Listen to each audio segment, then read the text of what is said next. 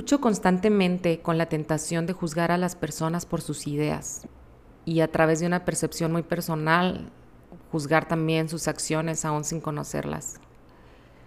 Te confieso que es una lucha que, con la que peleo constantemente en mi vida. En más de una ocasión me he alejado o me he desinteresado de alguien solo por cómo piensa. Y los he mandado a lo que llamo hoy la categoría de los otros dentro de mi mundo. ¿Te pasa? Podrás negarlo frente a mí o frente a alguien más. Para tu suerte hoy esto es un podcast y no tienes que responderle a nadie en voz alta.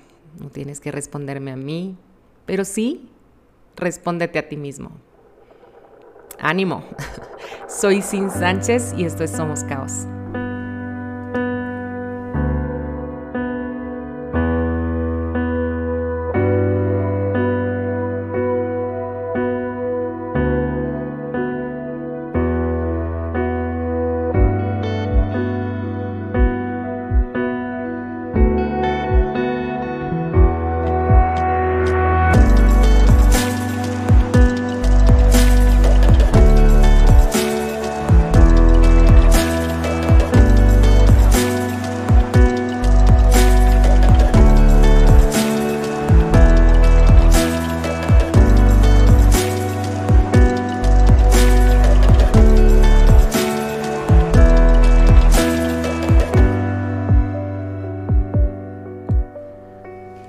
¿Por qué encontramos nuestra seguridad más en cosas que nos dividen que en aquello que nos une? Hemos creído la idea de que la comunidad y la familia está formada por personas que son iguales a nosotros. Pero si te pones a pensar, nosotros no elegimos quién pertenece a nuestra familia, ¿cierto? Creo profundamente que el plan de Dios para la humanidad es restaurarla y redimirla junto con todo lo demás creado por Él. Y aquí también, obviamente, entra nuestra relación con Él y nuestra relación los unos con los otros. Estas mismas escrituras que se han usado por siglos para dominar y jerarquizar las relaciones son las mismas que yo veo que nos muestran que el plan de Dios nunca ha sido que el humano ejerza dominio sobre el humano. Y para explicar esto te voy a llevar a Génesis porque me gusta meterme en líos.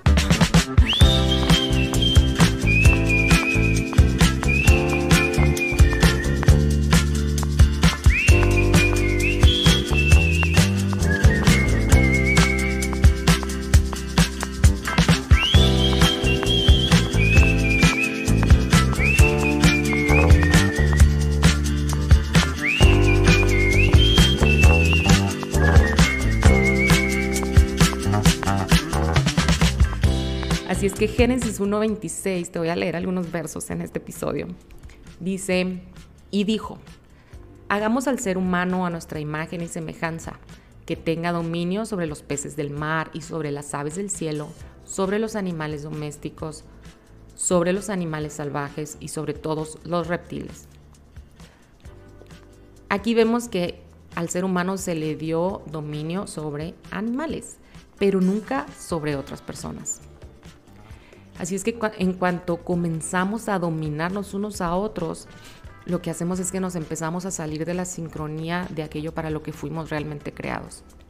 No fuimos creados para que un grupo ejerza poder sobre otro grupo, ya sea hombre sobre mujer, una raza sobre otra raza, etc.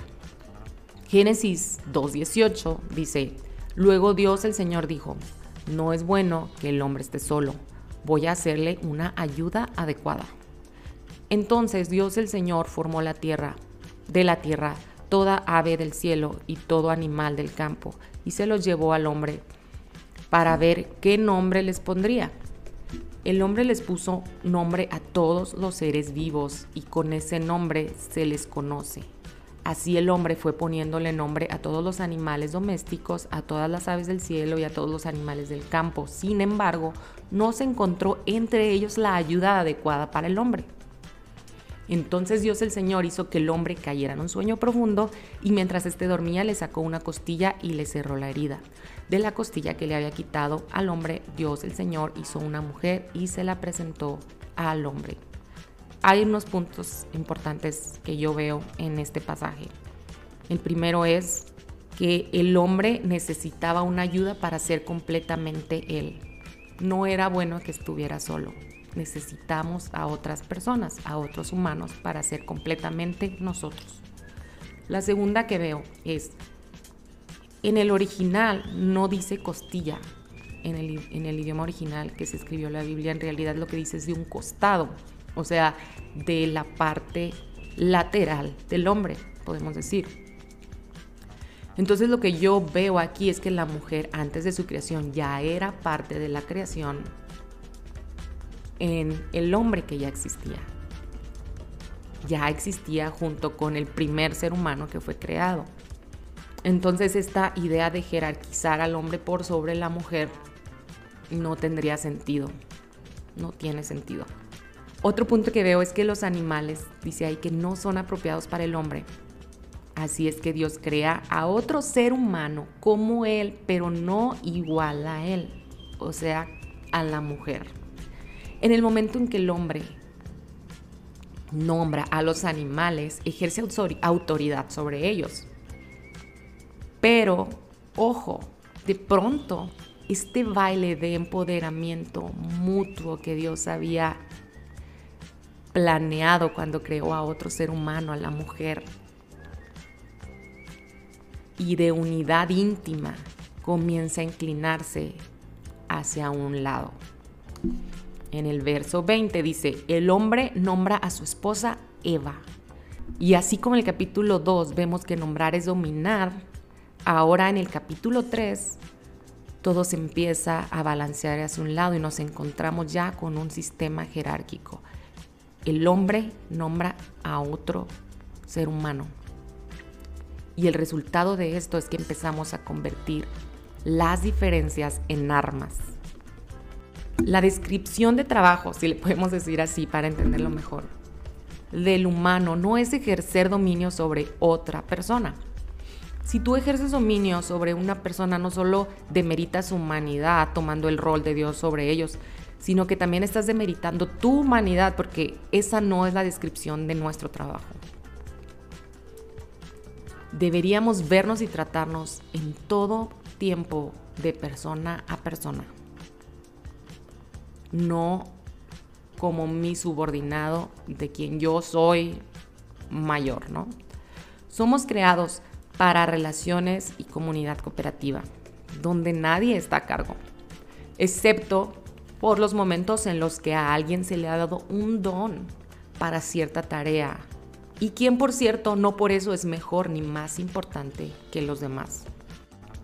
Pero necesitamos esa unión con los demás y esa unión con Dios, que es la que nos habilita en obediencia cuando seguimos sus pasos, los pasos de Jesús, la que nos enseña a ser completamente humanos.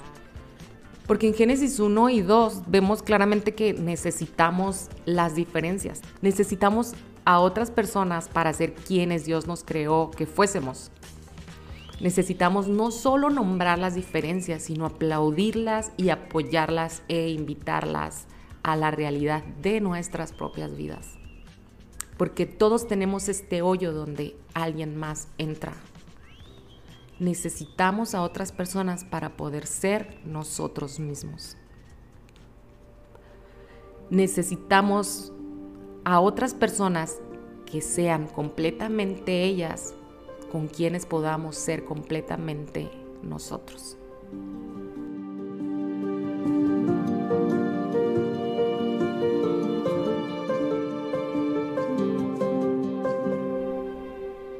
Justificamos diciendo que es completamente humano comportarnos de maneras despectivas, dominantes y manipuladoras con las personas que son diferentes a nosotros, porque es una capacidad de autoprotección. Pero según las bases de Génesis 1 y 2, ese comportamiento no es humano, no es evolucionar, sino retroceder. Así es que perdemos el sentido de nosotros mismos cuando perdemos el sentido de la belleza de los otros. Llega un momento en el que dejamos de ver la belleza de nuestras diferencias, de nuestra diversidad y cómo nos complementamos unos a otros cuando nos alejamos y hacemos a un lado de todo aquel que es diferente a mí, cuando uso mi don para que es para servir, para ejercer dominio, manipular y controlar a otras personas. Así es que aquí viene mi palabra para la iglesia, como siempre. En el momento en que la iglesia se sistematiza para ejercer poder y proteger, protegerse a sí misma de los otros, estamos haciendo todo menos la tarea encargada a nosotros. Y de pronto dejamos de ver a los que son diferentes como personas y los vemos como los otros. Los deshumanizamos y con eso nos deshumanizamos a nosotros mismos. Y todo esto comienza con un inocente miedo, con una inocente inseguridad y vergüenza. Pero el resultado es que nos volvemos menos humanos. Esto no es solo cultural, porque yo creo que lo cultural es una manifestación del quebrantamiento espiritual. Necesitamos nuestra conexión con Dios en obediencia, que nos enseña a vivir y que echa fuera todo temor en su perfecto amor para tener esa conexión con los otros y ser completamente nosotros, ser completamente humanos. ¿Qué han producido tus propios miedos y tu vergüenza en ti? Jesús no vino a hacer los sistemas mejores, Él vino a destruirlos. Si vamos a seguir protegiendo nuestros sistemas por el miedo y el temor, no estamos haciendo la tarea que Dios nos dejó. Como seguidores de Jesús, si planeamos seguirlos, nos necesitamos unos a otros, con todo y nuestras diferencias. Estamos en este viaje juntos. Recuerda esto, nosotros no elegimos quién pertenece a nuestra familia. Gracias por escucharme.